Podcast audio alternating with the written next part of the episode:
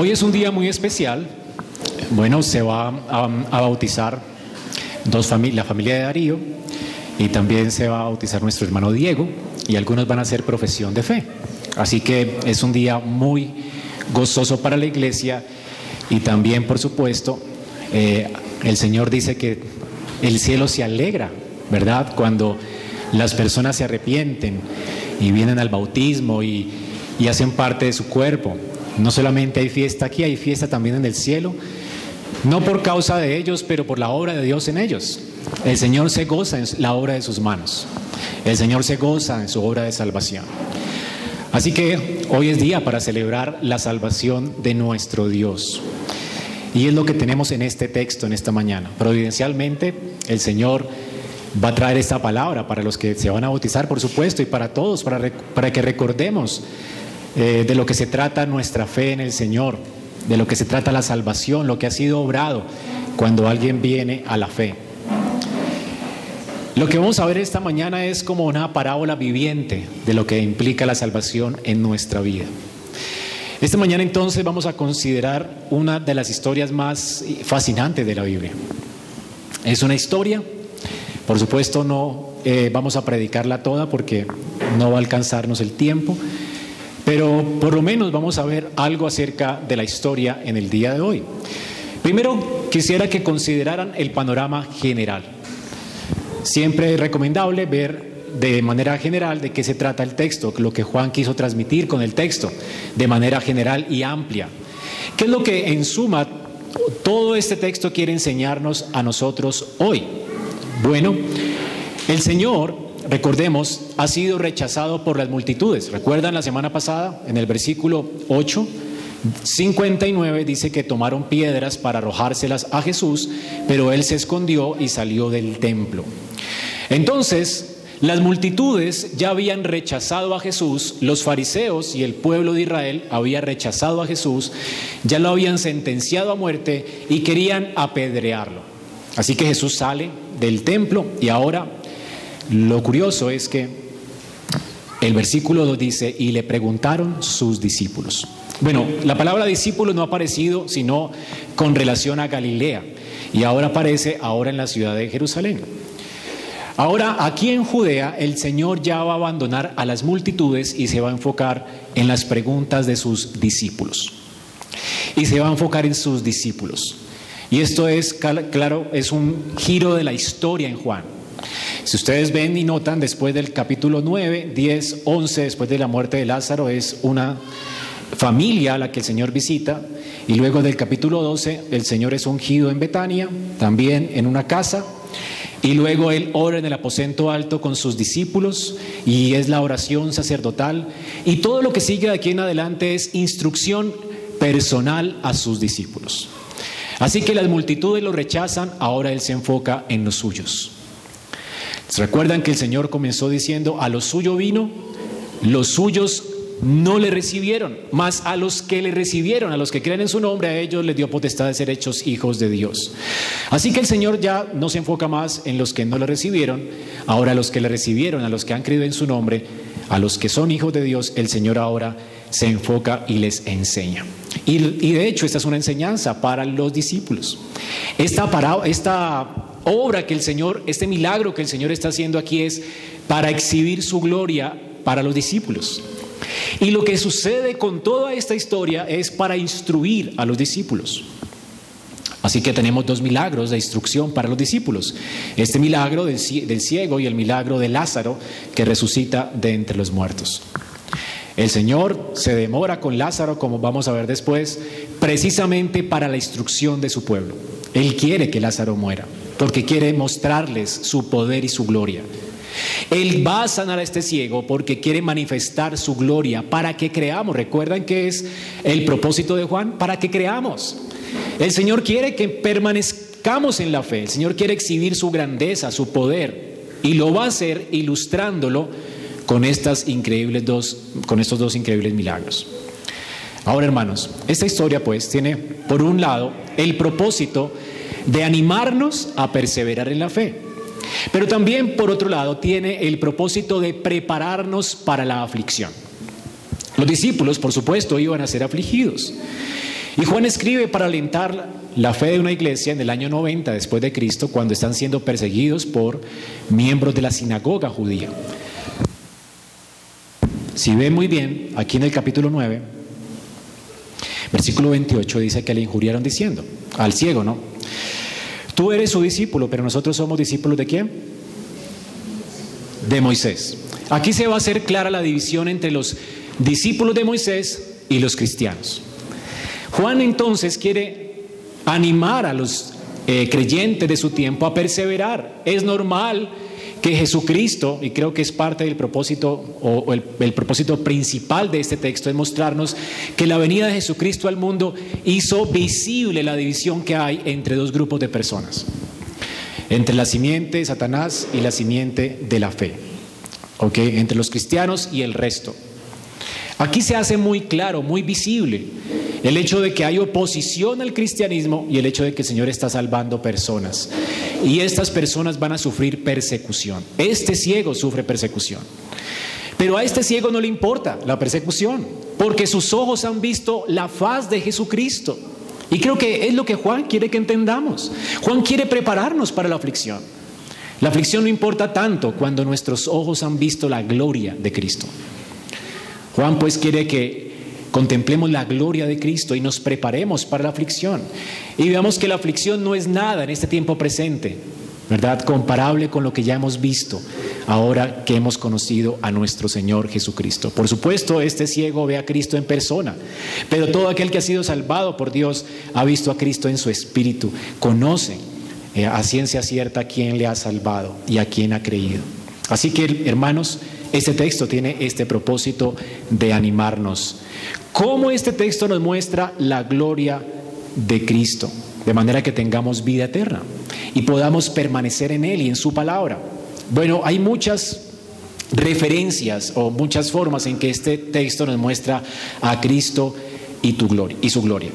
Aquí el Señor, noten, la palabra ve, al pasar Jesús vio a un hombre ciego de nacimiento. Aquí el texto nos muestra cómo Cristo es el Dios que ve, ve las aflicciones de su pueblo.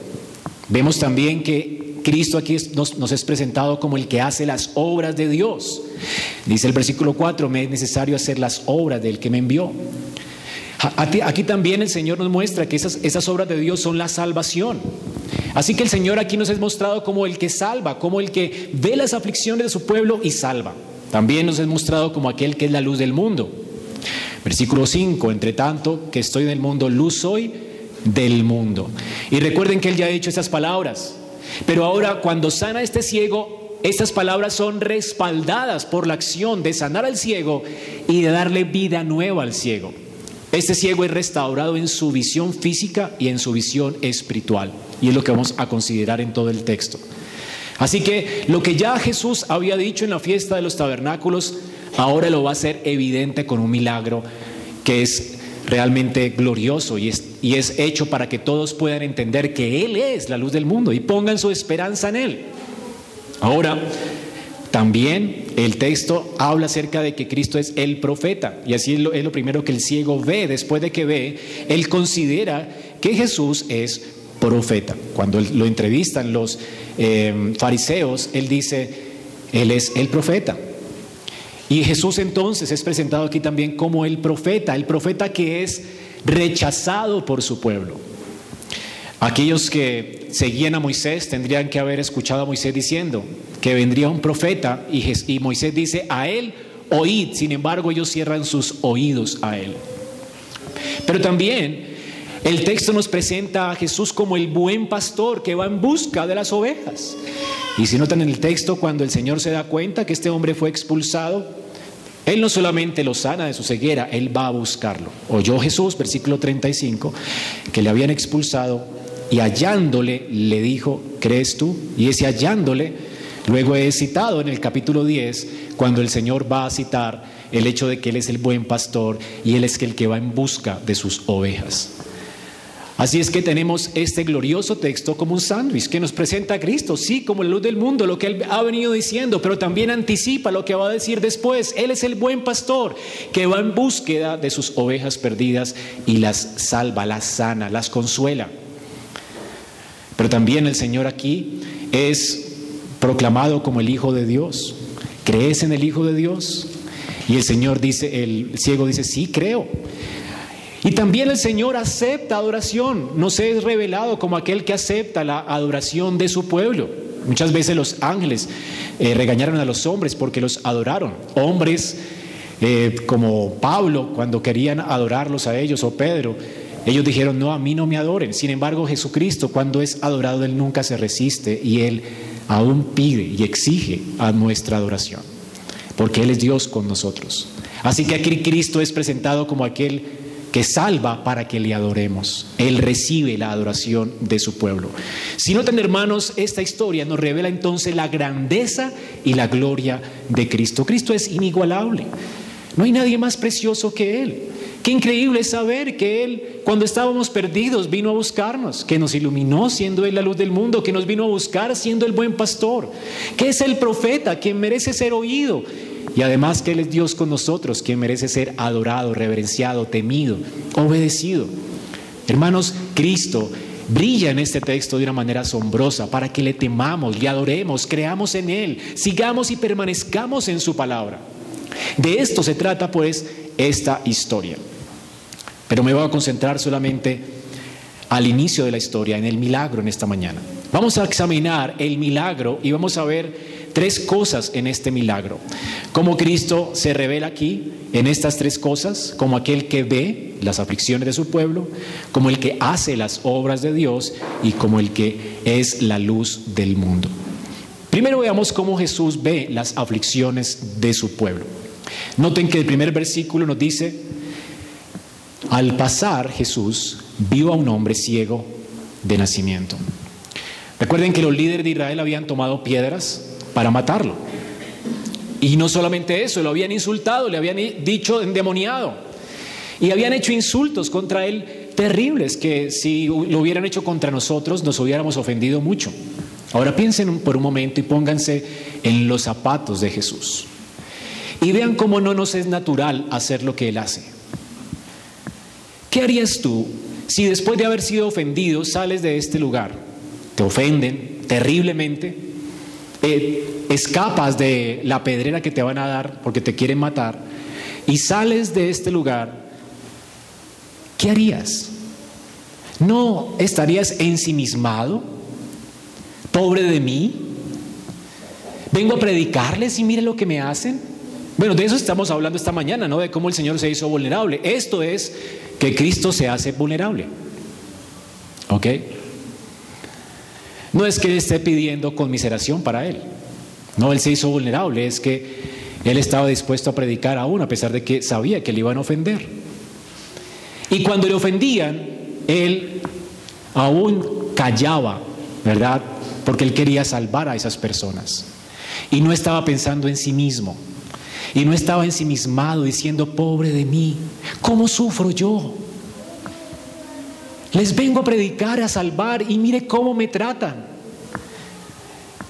Y personas así no pueden ver a otros. Sin embargo, Jesús puede ver a otros porque Él está viviendo para glorificar a Dios, no para tener consuelo en sí mismo.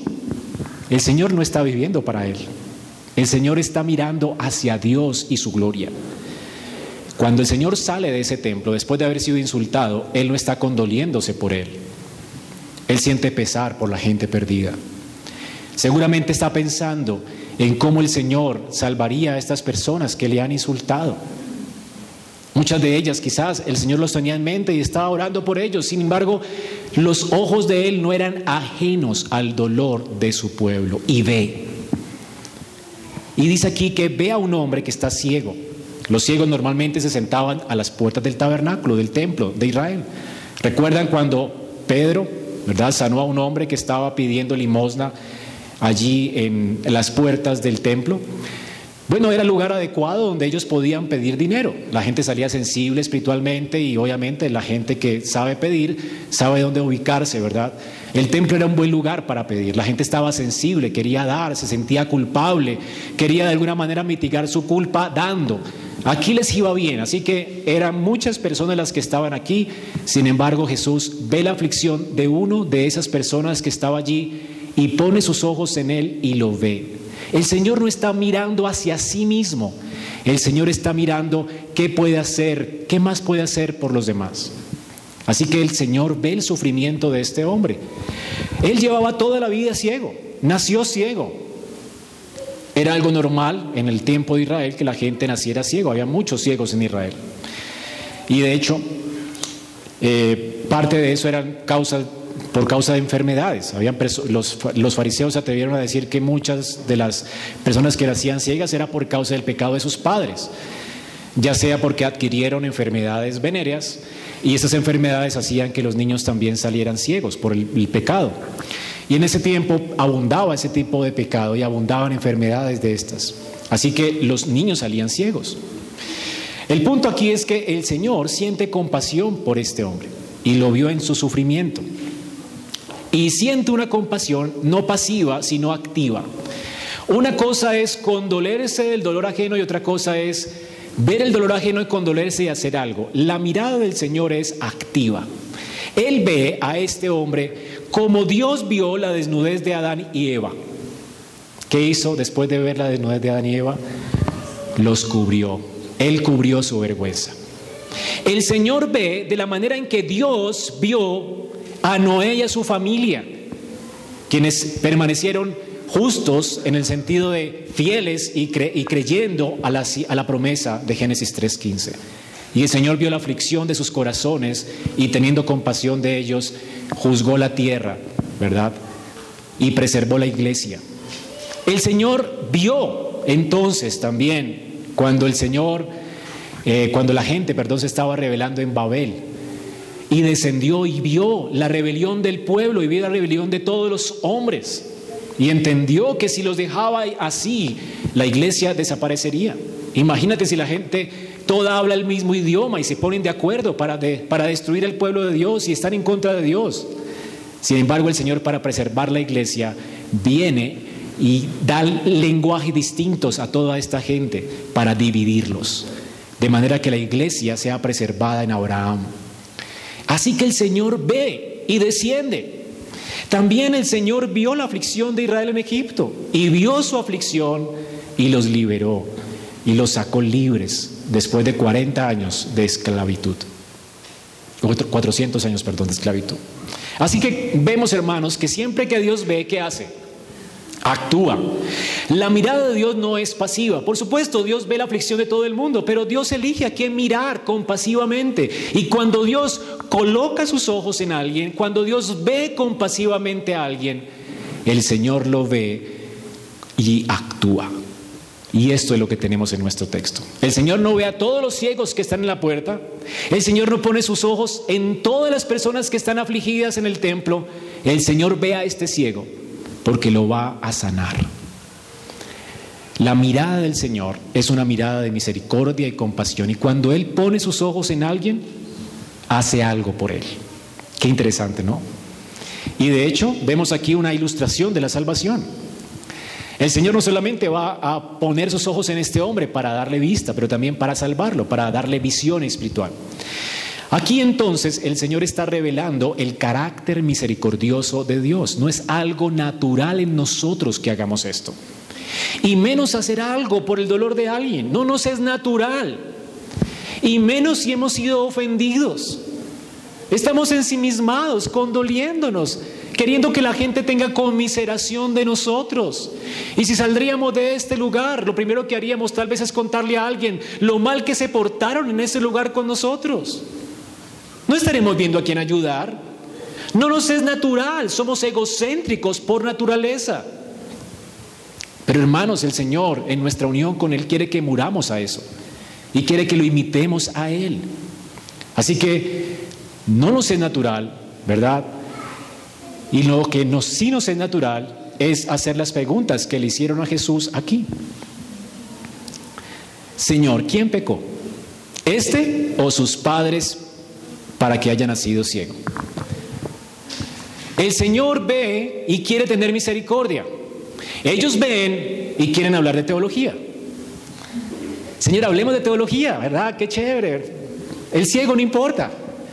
Cuéntanos, ¿por qué? ¿Por qué pasa lo que le pasó? ¿Por qué le pasó lo que le pasó? ¿Pecó él o sus padres? Y ellos quieren indagar, ¿verdad?, en, en el misterio del sufrimiento. Y tal vez todos nos hemos preguntado lo mismo, ¿verdad? Definitivamente el Señor tampoco ve las aflicciones como las vemos nosotros.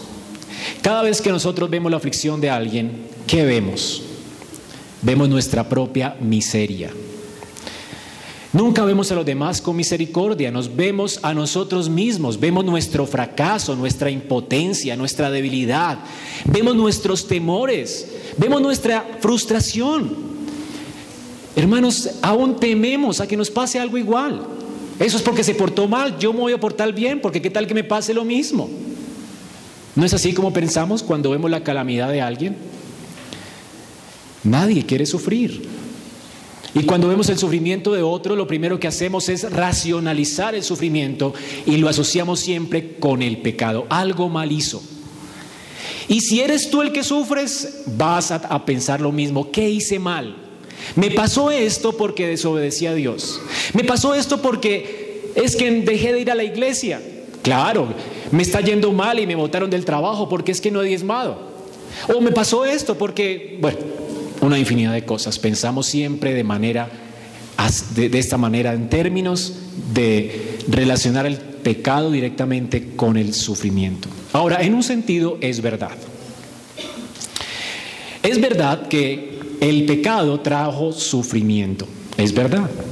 De hecho, cuando Adán pecó, eh, crecieron espinos y cardos, se anuncia que Eva iba a tener los hijos con dolor y que va a haber trabajos en el trabajo del hombre, ¿verdad? Va a sudar con el sudor de su frente.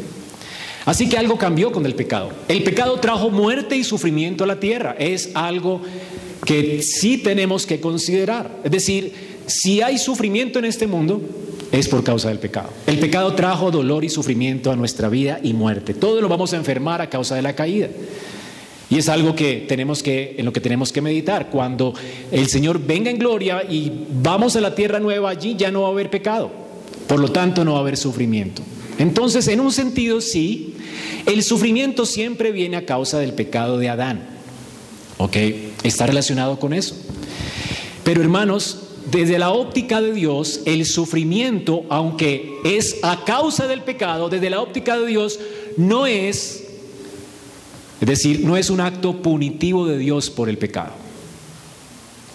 De hecho, si tú te enfermaste hoy, es, no es lo que tú mereces por el pecado. Es consecuencia del pecado de Adán. Pero lo que tú mereces es el infierno. Tú ya, si te has enfermado alguna vez, la enfermedad tuya todavía tiene algo de aliento y consuelo, porque hay personas que te estiman, te visitan, te llevan manzanitas, ¿verdad? Eh, los, hijos allí te quieren, te abrazan, las personas que están alrededor tuyo están allí condoliéndose de ti, ayudándote. De alguna manera hay consuelo y no te vienen todos los males juntos encima. Ahora hay consuelo, sin embargo en el infierno no va a haber consuelo y eso es lo que merecemos por el pecado. Así que nunca pensemos que lo que nos pasa es lo que merecemos.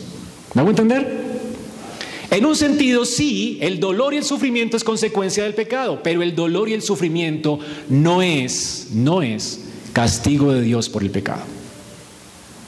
¿Entienden? Ok, en, en ese sentido hay que tenerlo muy claro. Ahora, el sufrimiento en esta vida entonces no es lo mismo que el castigo que merecemos por el pecado. Si Dios quisiera castigarte por el pecado, no estarías aquí no tendrías ningún consuelo. En el infierno no va a haber consuelo. No va a haber manera de entretenerse en el infierno. No va a haber forma de que alguien se conduela de ti porque todos van a estar en el mismo estado de sufrimiento. No va a haber diversión, fuego y azufre, eterno. Y eso es lo que merecemos todos nosotros. Así que nunca relaciones, ¿verdad? El sufrimiento de esta vida con el castigo de Dios por tu pecado, porque eso no es lo que mereces. Y de hecho en esta tierra no pagamos lo que hacemos, porque sería injusto. Aquí no, la ley de la compensación aquí todavía no funciona. De hecho, el salmista se pregunta por qué en esta tierra los que más sufren son los buenos. Los malos, usted no ha visto, no se enferma, les va bien, y si les da algo tienen plata para hacerse implantes, para hacerse cosas y, y mitigar el dolor. No sufren tanto como los, tal vez los que se portan mejor. ¿Vamos a entender? Y el salmista se pregunta esto. Hermanos, ¿cuánto ha durado eh, personas impías? Duran años, tienen plata, les va bien, parecen como embalsamados, ¿verdad? Han postergado su vejez, se cambian sus órganos internos y les da algo. Y no les duele nada, y prosperan. ¿Entiendes eso? Y hacen mal. Así que en esta vida no pagamos lo que hacemos. El sufrimiento en esta vida no necesariamente está relacionado por un pecado. Pero hay gente mala entonces en este mundo, dice Job 4 del 7 al 9, hay gente justa, perdón, en este mundo que aunque ha creído en el Señor y se ha apartado del pecado, también le va mal. ¿Ok? Y no está relacionado con algo que hizo mal. Job era un hombre justo y recto. ¿Y qué le pasó? Lo perdió todo, hermanos. La peor enfermedad le dio a él. Se le quemó su casa, lo perdió todo, todo lo perdió. Quedó en la quiebra. Y él no había hecho nada, en el sentido de que no había una culpa en él que pudiese condenar, por la cual lo pudiera condenar Dios, porque de hecho él era un hombre de fe. Ahora, los amigos de Job, en Job 4.7 le dicen, Job, recapacite, hombre. No hay inocentes que se hayan perdido y tú estás perdido. ¿Cuándo se han los rectos han sido destruidos?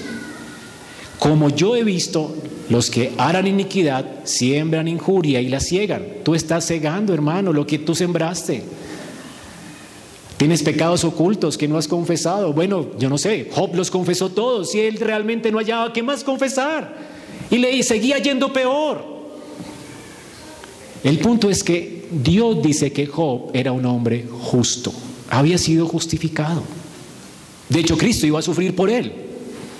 O sea que si el sufrimiento es la causa del pecado de él, Dios es injusto porque alguien iba a sufrir por él.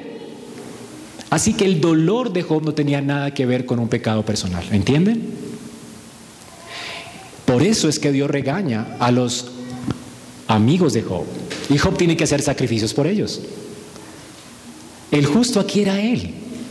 Y ellos estaban maquinando en su mente, tal vez él pecó y por eso le pasa lo que le pasa, como estaban haciendo los apóstoles aquí. Este ciego hizo algo. Y si nació ciego, tal vez haría algo en el vientre de su madre. Algunos judíos pensaban esto, que un niño podía pecar en el vientre. ¿Se acuerdan de Jacob y Esaú cuando nacieron? Que uno le toma el talón al otro y como que quería matarlo, entonces sacaron una doctrina de allí de que ese niño quería matar a su hermanito desde el vientre. Bueno, eso es como extraño, ¿verdad? Pero eso era lo que creían las personas en Israel en ese tiempo. Que los niños podían pecar desde el vientre. No es cierto que un niño nace malo y se va a manifestar eso en, la medida en que crece. Pero no sé si pudiese pecar dentro del vientre. El punto es que el niño nace corrompido por el pecado de Adán, no por el pecado propio. ¿Me hago entender? Hermanos, el sufrimiento en esta vida no es en sí mismo un castigo que nosotros merezcamos. Por eso el salmista en el Salmo 73 dijo, hasta que yo entrando en el santuario de Dios comprendí el fin de los impíos. Así que Dios permite el sufrimiento siempre con un propósito, y es lo que tenemos que entender. Si tú estás sufriendo hoy y has puesto tu confianza en Cristo, tu sufrimiento tiene un propósito. ¿Lo captan? Hermanos, en un sentido, también es verdad que hay personas que sufren a causa de la disciplina de Dios. No podemos negar eso, ¿verdad? Recordemos, por ejemplo, en 2 de Samuel 12, ¿se acuerdan del, del hijo que tuvo David? ¿Cómo murió? ¿Por qué murió él? ¿Por el pecado de quién murió él? Por el pecado de David y Belsabé, ¿se acuerdan? Por el adulterio de ellos. La consecuencia del pecado de ellos es que su hijo murió. Dios castiga a David quitándole a su hijo recién nacido. Así es que es innegable también que el Señor muchas veces va a disciplinarte con sufrimiento.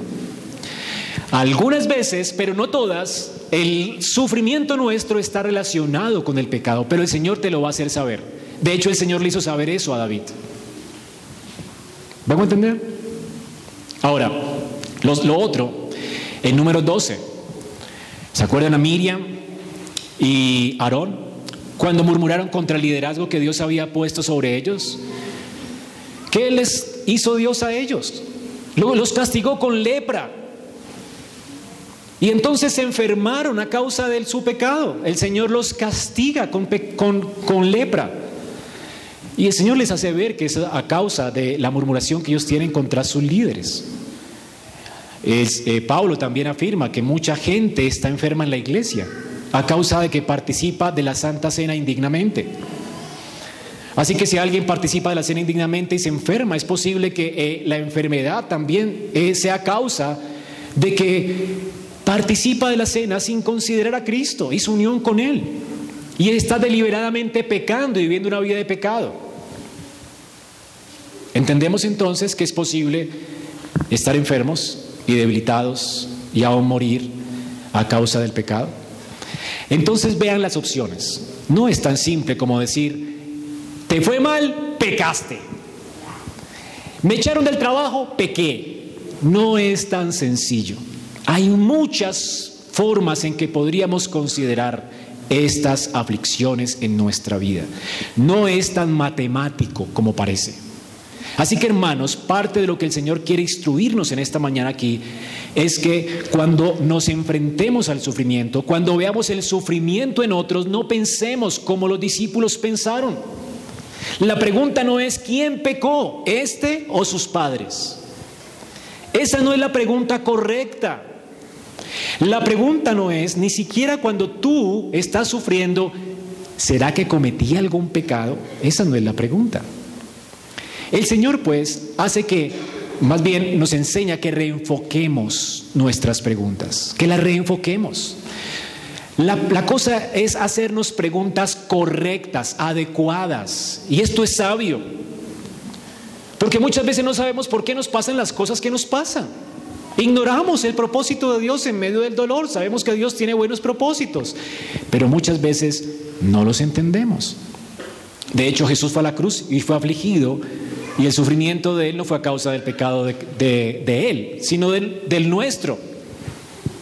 Así que muchas veces personas son afligidas por el pecado de otros.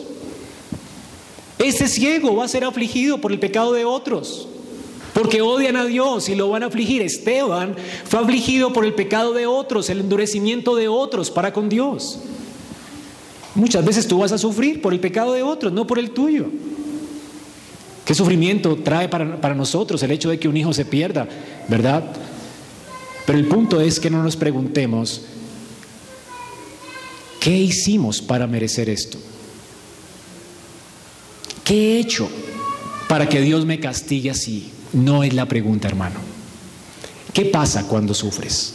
Durante la historia de la redención, de hecho, han sido pocas veces las que Dios interviene para quitar la aflicción de uno de sus hijos.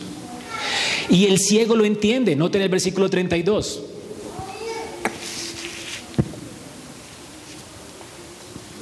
Sabemos que Dios no oye a los pecadores, pero si alguno es temeroso de Dios y hace su voluntad, este oye. 32. Desde el principio no se ha oído decir que alguno abriese los ojos de uno que nació ciego. ¿Qué sabía el ciego? Que lo que Jesús acababa de hacer con él, ¿qué era? Extraordinario. Es decir, extraordinario en el sentido de que sí, es maravilloso, pero extraordinario en el sentido en que nunca ha ocurrido antes. ¿Entienden? Mucha gente nació ciega en Israel y hasta ahora solamente él recibió este beneficio. ¿Me hago entender? El punto es que durante cuatro mil años de existencia humana hasta ese momento, Dios nunca había tenido, es decir, eh, nunca había hecho un acto de estos, de curar a un ciego de nacimiento. Y había muchos en Israel. Eran muy comunes. De hecho, la, la ceguera siempre fue usada como ilustración para el pecado. Ahora, hermanos, el punto es que aunque los mercaderes de la fe hoy en día, en nuestro tiempo, insistan en que Dios prometió sanar el sufrimiento presente, no es verdad. El Señor sanó a este hombre para ilustrar algo, no porque Él ha prometido quitar el sufrimiento en nuestra vida. Nosotros vamos a sufrir. En este mundo no vamos a parar de sufrir. De hecho, pare de sufrir es una secta. Porque no es lo que prometió Dios. El sufrimiento es parte de este mundo y es parte de esta vida. La pregunta es, ¿cómo nosotros vamos a reaccionar al sufrimiento? Todos hemos sufrido, todos vamos a sufrir y tienes que prepararte si es que no lo has hecho. Pero vas a sufrir, en este mundo tendréis aflicción, dijo el Señor. Estaba leyendo a uno de los puritanos que ha sido un hombre que ha bendecido mucho la iglesia, él tuvo 11 hijos. Y este hombre, que tuvo 11 hijos, 10 de ellos murieron siendo niños. Y su último hijo, pues su hijo mayor, llegó hasta los 26 años y murió. Y ha sido un hombre que bendijo a muchas personas. Y sin embargo este hombre se enfrentó a la aflicción, tuvo que enterrar a cada uno de sus hijos, ninguno vivió. Él no vivió para ver nietos. Y con 11 hijos. Tremenda aflicción, ¿verdad? Sin embargo, la dulzura de sus libros es increíble. Hermanos, Elizabeth Elliot perdió a su esposo en una misión, compartiendo el Evangelio. La gente a la que le estaban compartiendo el Evangelio mató a su esposo. Y sin embargo ella no dijo, ¿por qué a mí? Ella dijo, Señor, que la sangre de mi esposo sea la semilla para estas personas. Y ella fue donde estos enemigos y le sirvió. Y esta gente no pudo entender cómo ella hacía esto y se convirtieron al Señor. ¿Entienden?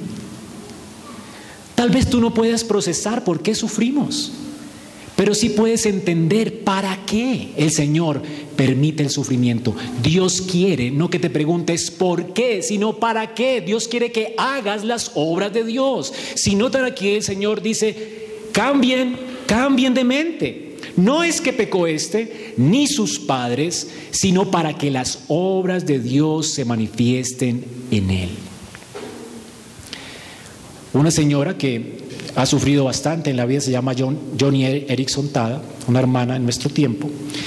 Ella sufrió una fractura en, la columna, en, cervical, y la dejó cuadraplégica. Ella no puede moverse. Sin embargo, ella cuenta en uno de sus libros que lo que más tuvo sentido para ella, en medio de su sufrimiento, ya era creyente, ella leyó un libro de Loret Bodner que se llama La doctrina bíblica de la predestinación. Y ella dice que a la hora de que leyó ese libro, ella pudo entender que no existe coincidencia en la creación de Dios. Todo lo que Dios hace lo controla tan bien que nada que ocurra en esta vida Dios lo hace sin un propósito. Así que ella entendió que su enfermedad era parte del plan de Dios. Y en lugar de quejarse, ha consolado a tantos. Ella dice que no hay un día en su vida que no le duela algo. Todo el tiempo siente dolor. Y sin embargo se para y ha consolado multitudes porque entendió el sentido de esta vida al ver el rostro de la gloria de Dios, cómo Dios nunca actúa sin un propósito y cómo el dolor nuestro presente no es nada en comparación con la gloria que nos espera. Y entonces en lugar de preguntarse, ¿por qué a mí? Señor, ¿para qué? ¿Para qué? Y entendió que ella ahora, al ver la gloria de su Señor, al ser consolada con la idea de que el Señor tiene control de todo y es soberano sobre todo y que va a ser recibida en gloria y que es su hija, ella entendió el para qué, para consolar a otros. Señor, me has consolado. Voy a gastar mi vida, no para tener conmiseración de mí, sino para llevar consuelo a los que sufren. No hay un día en que esta mujer no sufra. Y sin embargo entendió por qué. Ella nos está preguntando ahora, ¿para qué? ¿Por qué, Señor? ¿Por qué? Porque es necesario hacer las obras de mi Padre. Jesús aquí, hermano, nos enseña. No es quien pecó. No es porque a mí. No es porque me cayó una maldición generacional, pensaron ellos tal vez lo de Éxodo 20. Ese no es el asunto.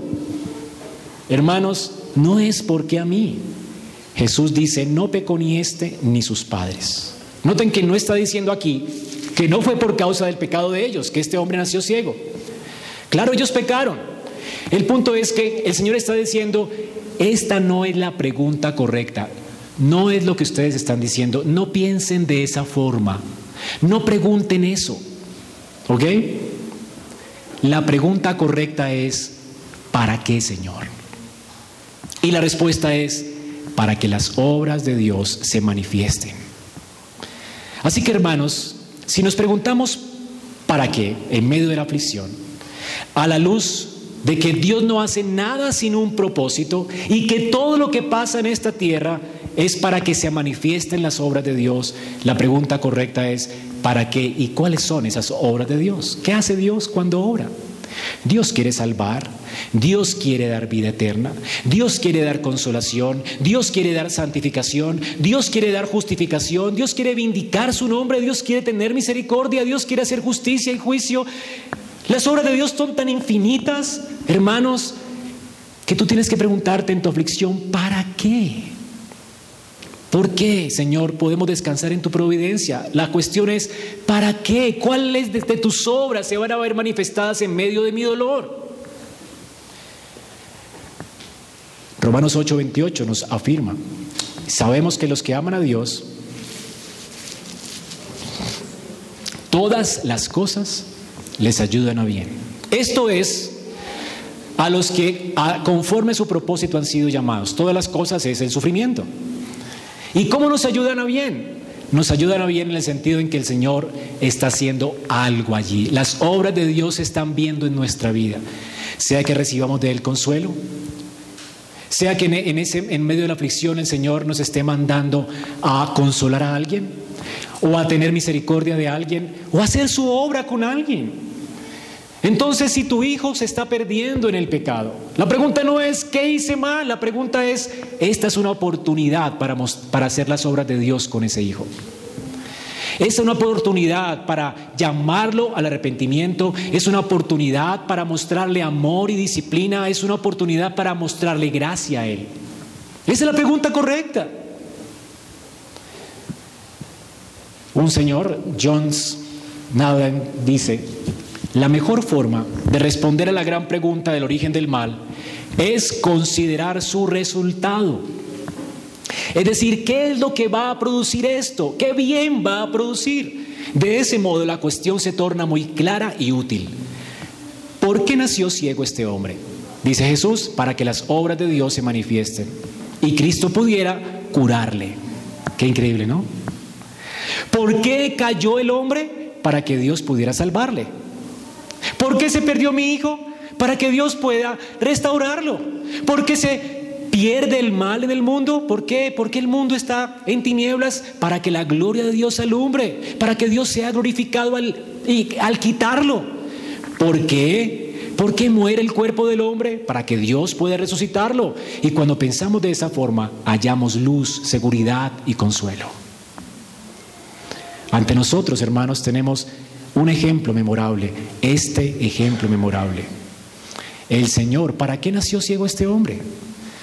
Dios había apartado a este hombre desde la eternidad en su providencia y permitió que él naciera así y que viviera una vida de sufrimiento. ¿Para qué?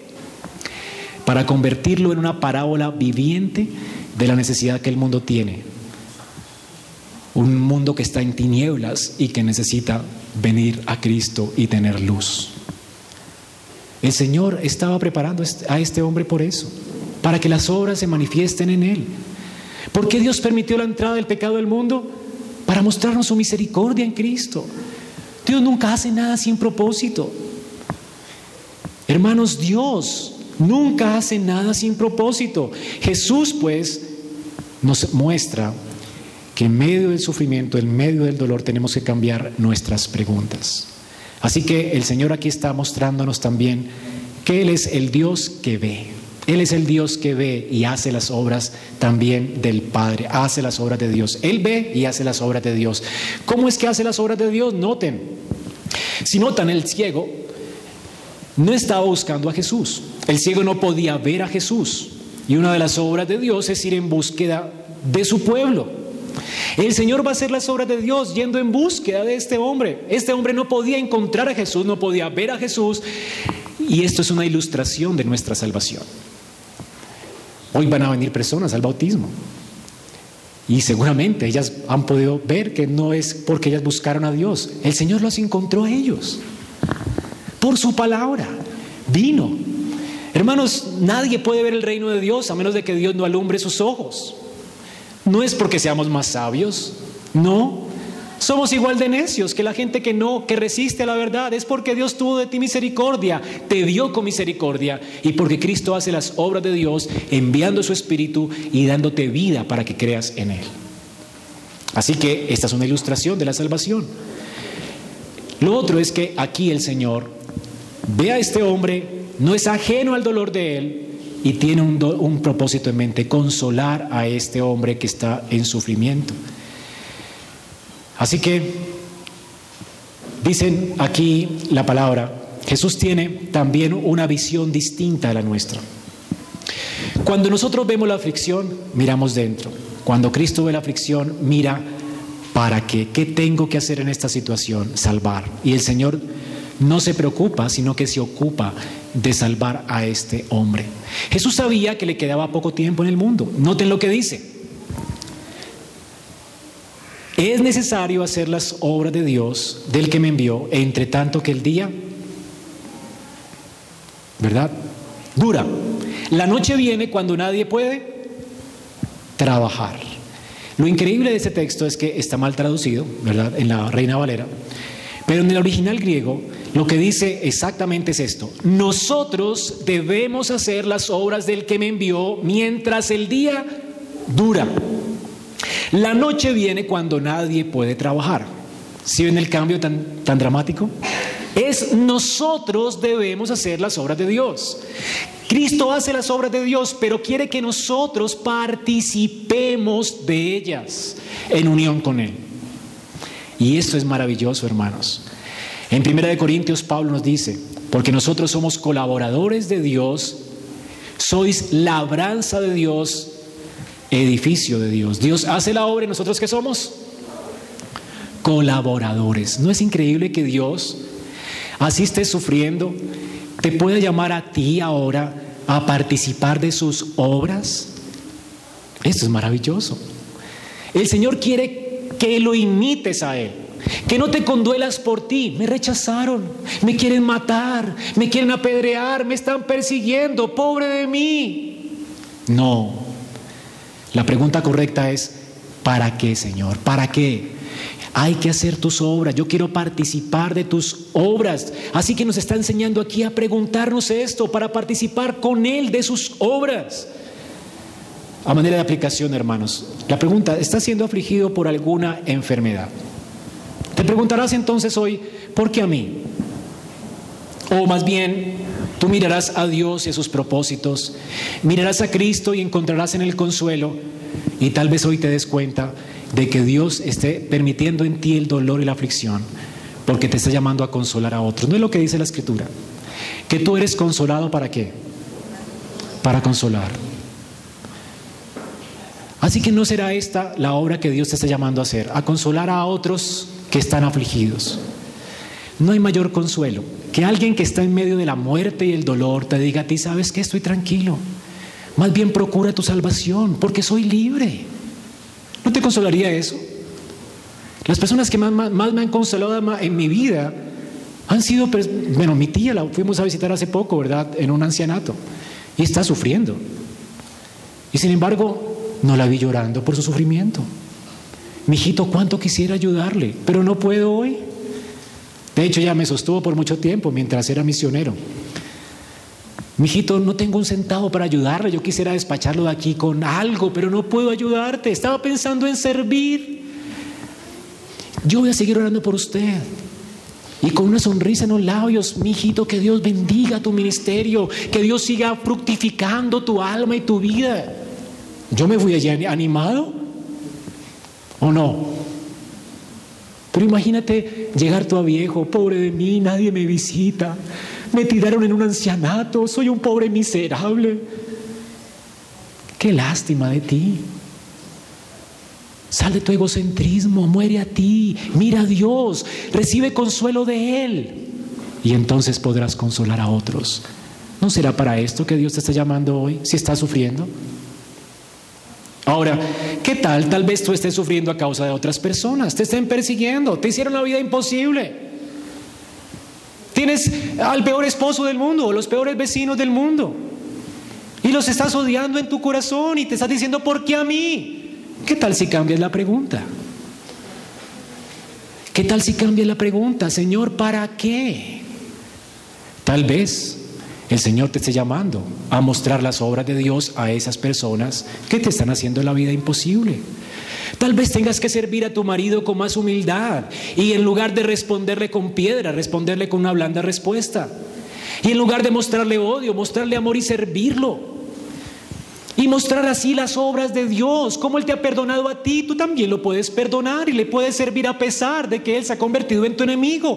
Y ahora el Señor te está llamando a hacerlo tu ministerio. Imagínate, la Biblia dice que ascuas de fuego amontonarás sobre su cabeza. Cuando esa persona odiosa, tú vienes, ¿sabes qué? Perdóname por todo lo que te he dicho. Recuerdo a mi hermano, los vecinos le hacían la vida imposible. Cuando se convirtió al Señor, Él también le hacía la vida imposible a ellos. Cuando el Señor lo convirtió a Él y Él se dio cuenta del tamaño de pecado que tenía en su corazón, lo primero que hizo fue ir a cada uno de los vecinos, vecino, perdóneme. ¿En qué le puedo servir? ¿En qué le puedo ayudar? Y se hizo amigo de ellos y lo odiaban. ¿Qué es lo que cambia esto? La gracia de Dios. La gracia de Dios todo lo cambia. Ya no vemos la gente como nuestra enemiga, sino como nuestro ministerio. Así que, ay, pobre de mí. Es que allí están, allí están, ¿verdad? Acechándome. ¿Qué importa? Cuando has visto al Señor clavado en una cruz por tus pecados. Y como Él ha tenido misericordia de ti, es imposible que no mires a los demás con gracia. Como creyentes fuimos llamados a hacer las obras de Cristo. Y esta es la obra de Cristo. Hermano, la escritura nos dice aquí, me es necesario hacer las obras cuando? Mientras el día dura. El Señor está refiriéndose aquí a, a la vida de Él, su cuerpo, su encarnación. El día para Él era los días de su carne, antes de ser glorificado, antes de morir y ser glorificado y ser llevado al cielo en gloria. El Señor sabía que tenía seis meses para hacer las obras de Dios. ¿Cómo Él podía mirarse a sí mismo? Cuando el Señor tiene que ser glorificado en este mundo y hay personas por salvar, el evangelismo es urgente. Hermanos, ¿qué haces mirando para ti mismo cuando esta vida es tan corta? No sabes si morirás mañana. ¿Desperdiciarás tu vida en tonteras? Teniendo conmiseración de ti mismo cuando ya has hallado gracia delante de Dios, si es que la has hallado. Y si no la has hallado, la puedes encontrar hoy. Gracia sobre gracia. ¿Y para quién vas a vivir? Para ti, cuando alguien te salvó y te rescató con su sangre, no morirás y vivirás para Él. La vida es corta, hermano para entregar y gastar el tiempo en el pecado, cuando el mundo está muriendo sin Cristo y sin esperanza. Mientras el día dura, ocúpate de hacer las obras de Dios. Efesios nos dice, aprovechen bien el tiempo, porque los días son malos. Mientras estoy en el mundo, dice el Señor, yo soy la luz del mundo. El Señor es la luz del mundo. Y vamos a verlo al final, pero aquí hermanos, Él está diciendo, yo soy la luz del mundo. Pero en Mateo 5:14 dice, vosotros sois la luz del mundo. El Señor no solamente quiere que participemos de sus obras, el Señor en nuestra unión con Él también nos ha hecho luz con Él. El Señor quiere usarnos para abrir los ojos de los ciegos. Y creo yo que a eso se refiere cuando Él unta, saliva y barro en los ojos de este ciego. El Señor usa instrumentos tan viles como el barro para salvar a otros. El Señor quiere usarte como instrumento para salvar a otros. No eres tú el que salva, por supuesto, no es el barro el que sanó a este ciego de su enfermedad, pero fue el medio. Y Dios quiere usarte para traer sanidad a las naciones, para que seas luz con Él. ¿Desperdiciarás tu vida? Tu vida va a durar poco. La lámpara de tus ojos se apagará y será de noche y nadie podrá trabajar más. Y si no lo haces ahora, solamente habrá lamento y llanto. Y el Señor va a tener que jugar las lágrimas, las lágrimas de muchos de nosotros, llenos de vergüenza, porque nada hicimos para su gloria. Qué horrible. Desperdiciar nuestra vida mirando hacia nosotros, Cuando delante de nosotros tenemos la majestad increíble de Dios y la increíble gracia que nos espera. Ahora, ¿te condolerás al considerar tu herencia? ¿Te condolerás de ti mismo? ¿Tendrás conmiseración por ti al considerar lo rico que eres en Cristo? ¿Lo que has ganado con Él? ¿No te parecerán pocas las aflicciones de este mundo al considerar las glorias que vendrán? Y en tercer lugar, Jesús, además de ver, además de hacer las obras del Padre, Él es la luz del mundo y era la luz del mundo en un sentido muy superior a nosotros. Nosotros iluminamos en nuestra unión con Él, pero Él es la fuente de toda luz. Por eso Él puede hacer el trabajo creativo. Dice aquí, dicho esto, escupió en tierra, hizo lodo con la saliva, la untó, eh, untó los ojos del ciego con este lodo y le dijo, ve, lávate el estanque de Siloé. Y Juan dice que traducido es enviado. Fue entonces, se lavó y regresó viendo. Notemos que este milagro no es solamente físico.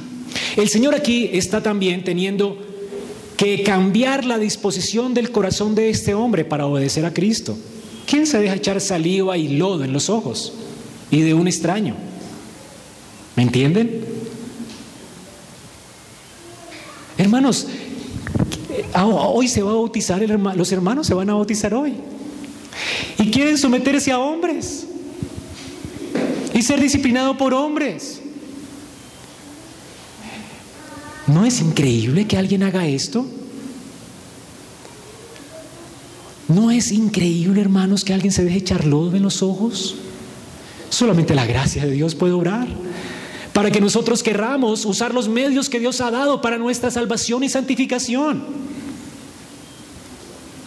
Él pudo haber racionalizado, ¿por qué lodo? Como Naamán, ¿por qué el río Jordán? ¿No hay mejores ríos en mi pueblo? Sin embargo, aquel que ha recibido la gracia y la salvación en su corazón no racionaliza las órdenes de Dios. Señor, toca bautizarme, pues me bautizo. Toca obedecer, pues me someto. Lo que haya que hacer, Señor, me bautizo, pues me bautizo. Dios cambió su corazón. Este hombre aquí está dando muestra de que ha sido regenerado también en su corazón antes siquiera de haber recibido la vista. Es un hombre obediente. Él va a hacer lo que el Señor le dice sin chistar, sin conocerlo siquiera. No había oído hablar de él. Él comienza a sacar conclusiones hasta que el Señor le tiene que decir por su palabra quién es para que le confiese y le adore. Sin embargo, este hombre ya tenía un corazón sensible a Cristo a causa de que Dios le dio vista espiritual. Alguien que a quien Dios ha preparado ya, alguien a quien Dios ha regenerado ya. Lo que le falta es información para creer. Y cuando le dicen que Dios salva a quien quiere y que en Cristo hay salvación, lo cree a ciegas. Y lo cree y se somete a Cristo y vive para Él y le adora. Lo que le faltaba a este hombre era más información, no más regeneración. Este hombre ahora está gozoso y va a obedecer al Señor y se va a lavar en ese estanque. Por supuesto, es inevitable hacer conexiones. Juan dice aquí que ese estanque, ¿qué significa? Enviado. Recuerden que Juan tiene aquí en, su evangelio siempre, cuenta un milagro y luego lo ilustra, lo usa como ilustración para hablarnos de una doctrina. ¿De qué doctrina está hablando aquí? De la regeneración. ¿Cómo es posible que nosotros seamos regenerados y salvados? ¿Cómo es posible que veamos la luz? ¿Yendo a dónde? ¿A la iglesia? No. ¿Al bautismo? No. ¿Cómo se llama el pozo? Enviado. El enviado. Juan tiene que traducirlo para que los griegos capten la idea. Juan no lo traduce en vano, él otras veces no ha traducido lugares de Israel. Cuando él traduce lo hace con un propósito. Es para que sirva de ilustración. La única forma en que tus ojos sean abiertos es yendo a Cristo, al enviado de Dios. Eso es lo que significaba la fuente de Siloé. Era esa agua que se derramaba allí en el templo. Esa agua la usó Jesús antes para decir, yo soy el agua de vida, el que venga a mí no tendrá sed jamás. Y ahora le dice, ve y lávate en ese estanque, lávate en esa agua, que significa enviado. Él ya podía hacer conexiones. El Señor está aquí mostrándonos, hermanos, que no hay salvación aparte de Cristo. Nadie puede ver aparte de Él. Ahora, y el Señor usó saliva, barro y agua. Y no se nos dice por qué, no tengo ni idea. Pero lo que sí tengo idea es que Dios usa medios para hacer esto. Así como usa el bautismo y la Santa Cena para animar nuestro corazón. ¿Quién puede cuestionar eso? ¿Por qué usó pan? ¿Por qué no tutti frutti? ¿Y por qué vino? No sé. Pero obedezcamos. ¿Verdad? ¿Por qué pan y por qué no un roscón? ¿Por qué no algo diferente? ¿Por qué no aceite en lugar de agua para el bautismo? Hermanos, Dios elige asignar algo libremente como Él quiere. ¿Por qué barro? No sabemos. Pero ese barro sanó a ese hombre. ¿Por qué el bautismo? No sabemos. Pero ese bautismo es una señal poderosa que dinamiza la fe de alguien. ¿Por qué el pan y el vino? No sabemos. Pero misteriosamente Dios actúa con el pan y el vino, no solamente para ilustrarnos la salvación, sino para sanarnos, para santificarnos en nuestra vida. ¿Por qué? No sabemos. Pero a Dios le place usar medios para actuar. Y esta es una cosa increíble. Ahora que vamos a celebrar el bautismo de nuestro hermano Diego. Diego va a ser bautizado y otros en obediencia van a confesar a Cristo públicamente y se hará miembro de esta iglesia.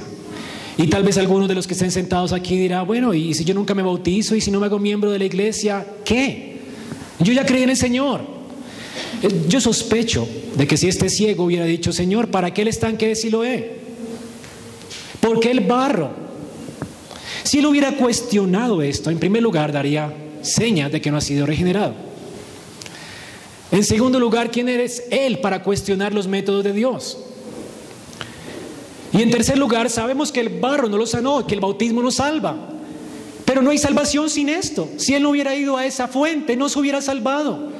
Si Israel no hubiera colocado la sangre en los dinteles de la puerta, la muerte hubiera entrado a su casa.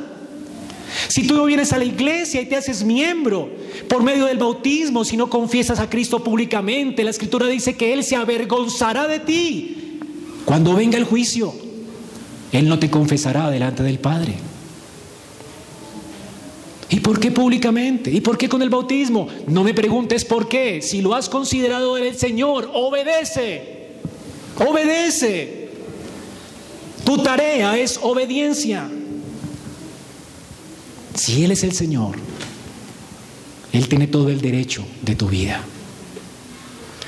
En conclusión, esta historia, hermanos, nos muestra que Jesús ve nuestra miseria, se compadece de nosotros haciendo las obras del Padre, trae luz a nuestros corazones entenebrecidos por el pecado, por su gracia. Aquí hay una parábola viviente de cómo este hombre obtuvo la salvación. Al igual que este ciego, todo hombre nace impotente para ver el reino de Dios. Todo hombre está en tinieblas, todo hombre es un mendigo, todo hombre no tiene la capacidad de reconocer a Cristo como su Salvador. Y no tiene forma de salvarse a sí mismo. Y aquí vemos cómo es que el Señor en su misericordia es el que lo ve, el que toma libremente la iniciativa de venir a Él y rescatarlo de sus tinieblas siendo luz para Él. De manera que Él termine postrado a sus pies adorando. Y es lo que vamos a ver hoy en nuestro bautismo, en el bautismo de nuestros hermanos. Ellos han sido iluminados por la gracia y quieren venir a confesar públicamente su fe en Cristo, porque han creído en Él.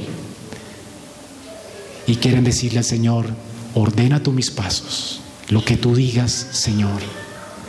Porque el Señor ha tocado sus corazones y ahora quieren venir a sus pies a adorarlo.